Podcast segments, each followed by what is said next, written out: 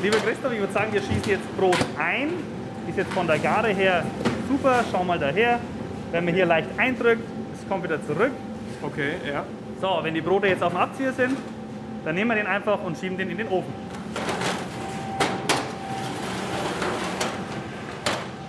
Backzeit in der Biobäckerei Wehr in Stöckelsberg bei Neumarkt in der Oberpfalz.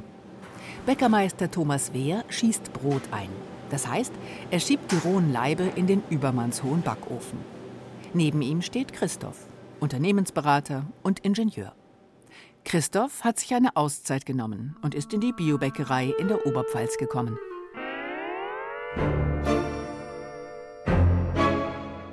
Anfang der 1970er Jahre arbeitete eine gewisse Sue Coppert als Sekretärin in London und sehnte sich nach einem einfachen Leben auf dem Land. Im Londoner Stadtmagazin Time Out suchte sie per Inserat nach Gleichgesinnten. Ihr Wunsch?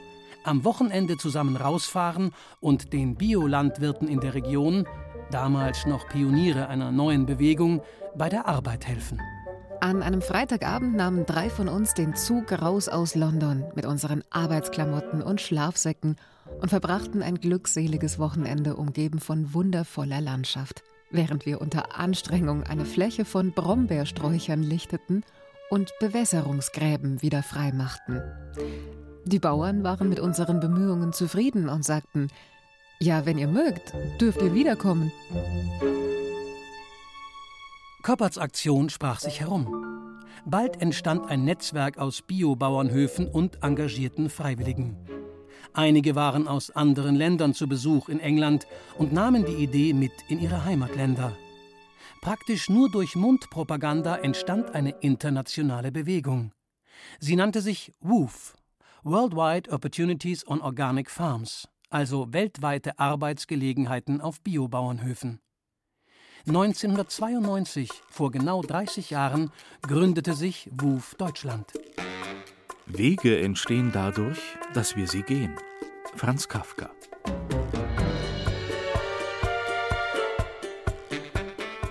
Also ich war 2007 reisen, war in Kanada unterwegs und habe dann ähm, Leute getroffen und gesagt, hey, wir wufen. Und da habe ich gesagt, cool, was heißt denn wufen? Die haben gesagt, komm, ich nehme dich mit, komm einfach mal für eine Woche mit. Und dann war ich eine Woche mit Wufen und das fand ich total bereichernd und spannend. Und man erzählt, dass man eine Bäckerei oder dass die Eltern eine Bäckerei haben. Und dann so, boah, was eine Bäckerei, super toll. Und wie macht ihr denn das? Wir würden gerne kommen, geht es? Und diese Idee war dann einfach so unterbewusst so cool. Eigentlich würde ich gerne diese Offenheit auch anbieten und Leute zu mir mit einladen. Und so hat sich dann ergeben, dass wir vier Jahre später die ersten Wufer, ich sag mal hier, willkommen heißen durften. Ja? Seit 2011 ist die Biobäckerei Wehr in Stöckelsberg Mitglied beim WUF-Netzwerk. Thomas Wehr wollte freiwillige Helferinnen und Helfer aus aller Welt und mit ihnen frischen Wind in den elterlichen Betrieb bringen. In seiner Familie musste der damalige Juniorchef einiges an Überzeugungsarbeit leisten. War gar nicht so einfach, weil meine Eltern und meine Oma, ich meine, das sind jetzt Generationen, die dann sagen, wie ganz fremde Leute zu euch ins Haus einladen zu uns, warum das denn und was machen denn die? Und da waren am Anfang natürlich auch, ich sag mal, gewisse gedankliche Hürden, die man erst gehen musste. Und das erste Wuferpärchen, das bei uns war, die waren aus Deutschland. Das war sehr gut, weil die konnten dann auch mit meiner Oma sich austauschen und merkt, boah, cool, das sind ganz normale Leute wie du und ich theoretisch, die einfach diese Offenheit haben zu wufen. Junge Menschen, die sich nach Schule oder Studium eine Auszeit gönnen wollen, Berufstätige mit dem Wunsch nach einer Pause im Alltag oder Rentnerinnen und Rentner, die sich noch einmal auf was Neues einlassen. Viele freiwillige Helfer aus aller Welt haben schon in der Bäckerei mitgeholfen. Im angrenzenden Wohnhaus bekommen sie ein Zimmer oder manchmal auch nur eine Couch. Familienanschluss inklusive. Die Oma findet es toll. Die Oma hat äh, tatsächlich auch mit einigen noch Kontakt und die kriegt dann Postkarten von Amerika, beispielsweise von einem Woofer. Oder sie schreibt dann der anderen Woofer oder ruft die immer zum Geburtstag an. Also manche bleiben bestehen, andere verlaufen sich wieder, aber es ist eine sehr, sehr schöne Sache.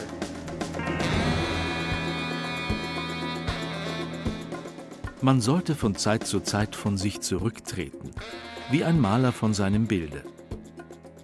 Christian Morgenstern. Frühjahr 2018. War das schon alles? fragt sich Christoph, Ende 20. Er hat ein chemisches Ingenieurstudium hinter sich, arbeitet international als Berater für Industrieunternehmen und lebt ein komfortables Leben in Paris. Die Karriere scheint vorgezeichnet, aber etwas nagt an ihm.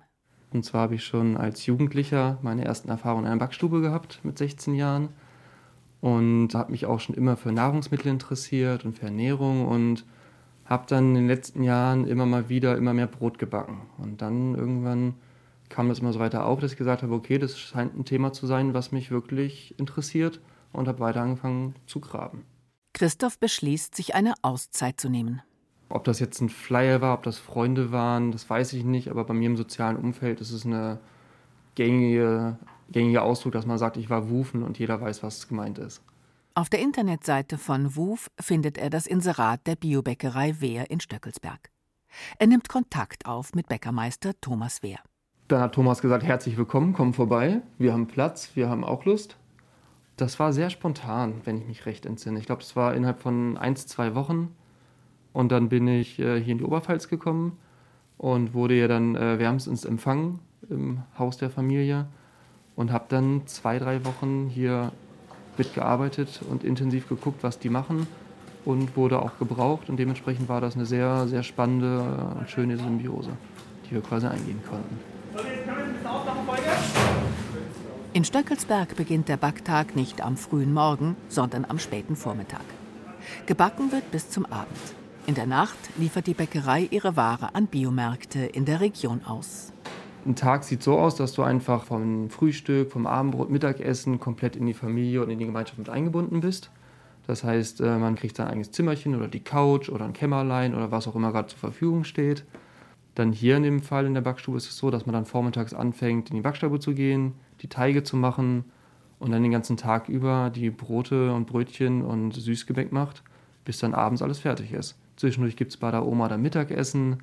Abends gibt es natürlich eine Scheibe Brot, wie ich das gehört, eine schöne Brotzeit. Und dann fällt man abends ins Bett, liest noch ein bisschen, geht vielleicht noch spazieren in der schönen Natur. Und am nächsten Tag gibt es wieder Brot. Vom quirligen Paris in die ländliche Oberpfalz. Größer könnte der Kontrast nicht sein. Aber Christoph kommt zur Ruhe und bemerkt etwas in sich. Die Liebe zum Handwerk ist noch tiefer, als er dachte. Ein Samen ist gesetzt.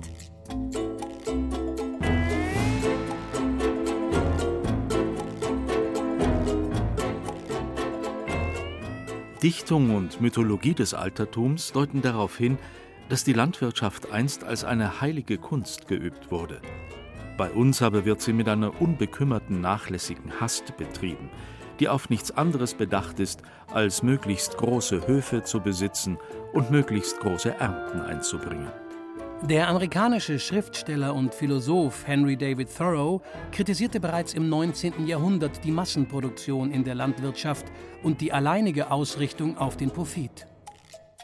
Auch im WOOF-Netzwerk rund 150 Jahre später soll das Geld nicht die Hauptrolle spielen. Es geht vielmehr darum, Gemeinschaft zu erfahren und voneinander zu lernen. Ah, ja, servus Jan. Hallo Tanja. Was machst du? Hey, schön dich zu sehen. Wo kommst du jetzt her? Ja, aus Thüringen, mal Echt? wieder auf dem Rheinmehof. Auf Rundreise. Wuf-Rundreise. Genau, Oh, das ist ja schön. ja. ja. Wie geht's dir? Du, mir geht's gut und ich fühle mich super, hier mal wieder auf dem Rheinmehof zu sein. Ah, das ist doch super. Hast du eine Minute Zeit? Trink mal einen Kaffee. Unbedingt. Lass uns einen Kaffee trinken. Super, das ist doch toll. Jan Philipp Gutt, Geschäftsführer von RUF Deutschland, ist nach knapp zehn Jahren zurück auf dem Reimehof in Kirchensittenbach im Nürnberger Land. Auch Gutts heutiger Job hatte mit einer Auszeit begonnen. Nach seinem Studium der Agrarwissenschaften in Wien wollte der gebürtige Niederbayer noch einmal durchatmen.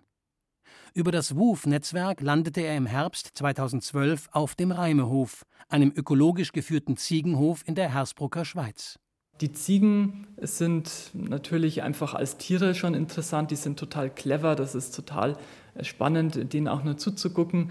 Und ich mochte besonders gerne an der Ziegenhaltung die Weidewirtschaft, beziehungsweise eher ist es ja Landschaftspflege, die dann hier betrieben wird. Wir haben die Ziegen in der wunderschönen fränkischen Alb, die ja hier ringsum ist, dann immer von Wiese zu Wiese umgetrieben. Und das war einfach eine schöne Erfahrung, das hat mir viel Spaß gemacht. Jan Philipp Gutt bleibt länger als geplant auf dem Reimehof, nämlich ein ganzes Jahr. Daneben engagiert er sich bereits für das WOOF-Netzwerk. Ich war dann bei dem einen oder anderen Treffen dabei, habe irgendeine kleine Aufgabe auch mal übernommen.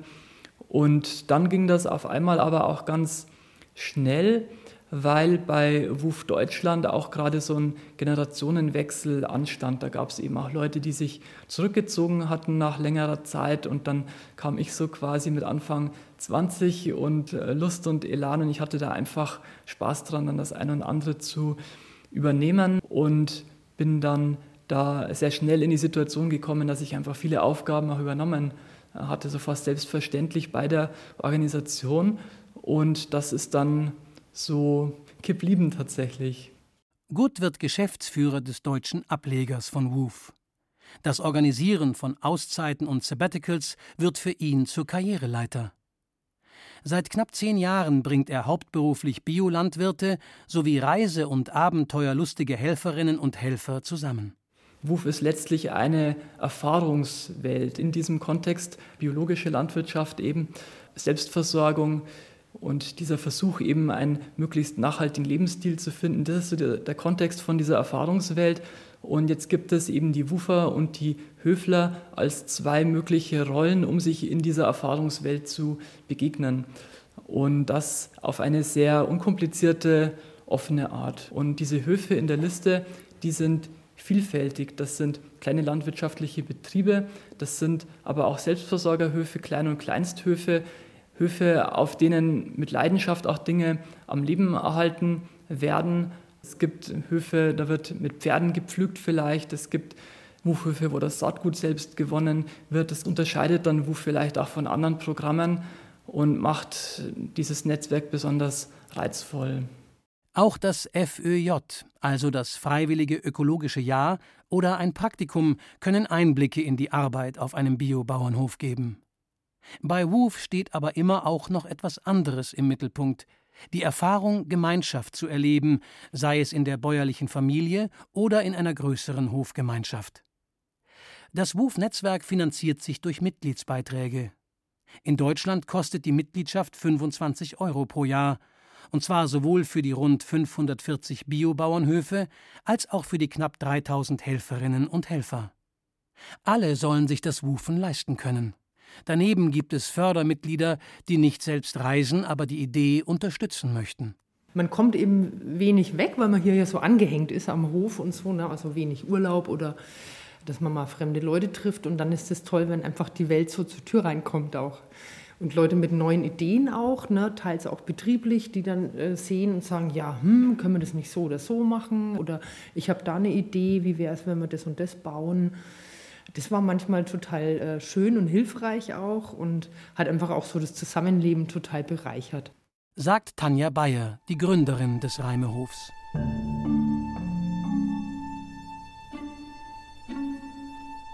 Corona hat Wu verändert. Der Wunsch nach einer Auszeit ist bei vielen Menschen weiterhin da. Die deutsche Mitgliederzahl im Netzwerk blieb auch während der Pandemie stabil. Aber es ist nicht mehr unbedingt die ganze Welt, die zur Tür hereinkommt. Woof ist in den vergangenen zwei Jahren weniger international geworden. Deutsche Aussteigerinnen auf Zeit suchen sich meist einen Platz auf einem deutschen Bauernhof. Und auch in anderen Ländern bleibt man Corona-bedingt unter sich. Um klar zu sehen, genügt oft ein Wechsel der Blickrichtung. Antoine de Saint-Exupéry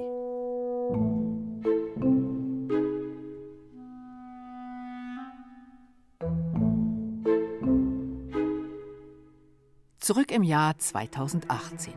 Unternehmensberater Christoph ist wieder in Paris, in seinem Alltag. Der geht vorerst normal weiter, noch fast zwei Jahre lang. Aber in ihm arbeitet es. Da ist der Wunsch, ruhiger zu werden, sich zu erden, ein naturnahes Leben zu führen. Und die Erfahrung in der Bäckerei hat Spuren hinterlassen. Mit den eigenen Händen Nahrung herstellen, Brot backen, könnte das, was als kurze Auszeit gedacht war, sein richtiges Leben werden? Soll er seinen gut bezahlten Job in der französischen Metropole aufgeben und Bäckerlehrling in einem Hundertseelendorf in der Oberpfalz werden? Also ich habe mich äh, oft im Kreis gedreht, es befürwortet, äh, Gegenargumente gefunden und ganz klar, es ist natürlich auch immer ein Rattenschwanz, der damit dranhängt. Man hat seine Freunde, man hat sein soziales Umfeld, ich bin in einer Partnerschaft und das sind natürlich schon Konsequenzen, die nicht vernachlässigbar sind, ganz klar. Das sind die finanziellen Aspekte auch, natürlich dann auch, wie reagiert mein Umfeld darauf. Gerade jetzt auch, wenn man von einem Studium und einem Ingenieursbüro oder der Unternehmensberatung dann quasi auf einen Ausbildungsberuf wieder, wie es die Gesellschaft quasi sich zurückschraubt, ist das natürlich auch erstmal ein Schritt, äh, wo man sich selbst erstmal finden muss und dann auch sein Umfeld davon überzeugen natürlich möchte, warum man diesen Schritt geht und denen das Ganze auch natürlich erklären möchte oder muss, weil es eine sehr untypische Reihenfolge ist. Was seine Familie, seine Freunde von seinen Plänen halten, das ist Christoph wichtig. Er führt viele lange Gespräche, in denen er erklärt, was ihn umtreibt. Also es ist eine Generationenfrage. Mein, in meinem Alter waren alle super begeistert und gesagt, na endlich machst du es, so nach dem Motto. Also wir haben es schon länger gesehen, du hast ein bisschen gebraucht. Generation meiner Eltern oder Tanten und Onkel, da muss man das schon ein, zwei Mal erstmal erklären, auch wenn man dann schon die 30 Jahre überschritten hat, aber man bleibt dann trotzdem immer noch das Kind. Das wird sich nie ändern. Mehrere Monate dauert der Prozess des Abwägens. Es geht schließlich nicht nur um einen neuen Job, sondern um ein völlig anderes Leben. Bäckermeister Thomas Wehr ist bereit, ihn als Auszubildenden einzustellen. Die beiden bleiben in engem Kontakt. Und irgendwann steht die Entscheidung. Weiß ich noch sehr genau. Ich war äh, im Urlaub in einem schönen kleinen Häuschen auf dem Land und äh, habe mir zum sechsten oder siebten Mal wieder mich dafür und dagegen entschieden und äh, hatte da noch mit einem Freund telefoniert und der hat mir so den letzten Schubser gegeben, dass ich gesagt habe, okay, ich möchte nicht mehr drüber nachdenken, die Entscheidung steht, sie wird nicht mehr revidiert und jetzt geht's in Aktion.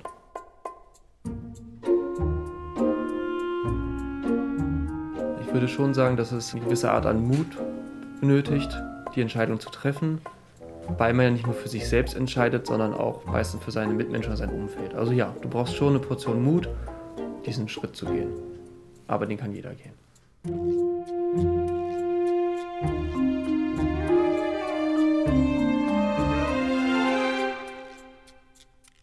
Sei du selbst die Veränderung, die du dir wünschst für diese Welt. Mahatma Gandhi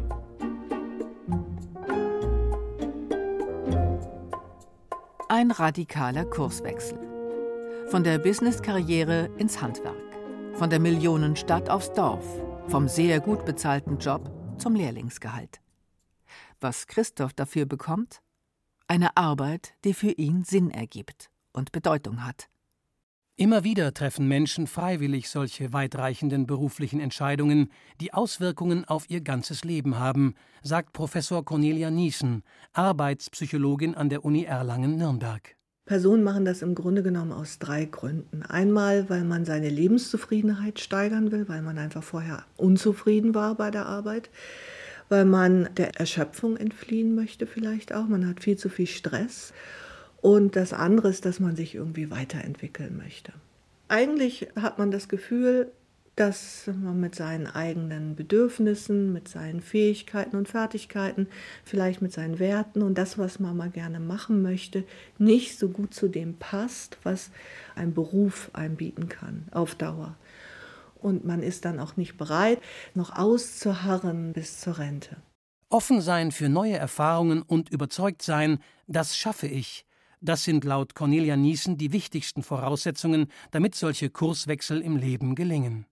Ebenfalls hilfreich ein gutes soziales Umfeld und finanzielle Polster. Und noch ein paar andere Faktoren spielen eine Rolle.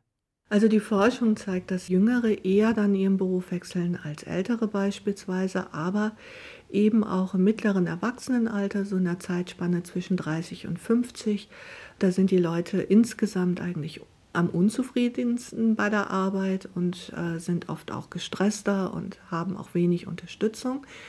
Was die Forschung auch sagt, dass Frauen zum Teil eben weniger solche berufliche Wechsel vornehmen als Männer. Die Frauen gehen dann eher mal in die Teilzeit und dann wieder in die Vollzeitbeschäftigung oder umgekehrt.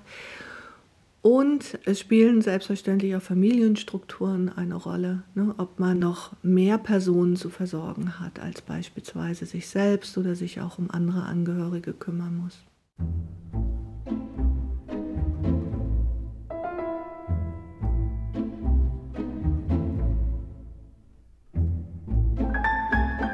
Alles, was gegen die Natur ist, hat auf die Dauer keinen Bestand. Charles Darwin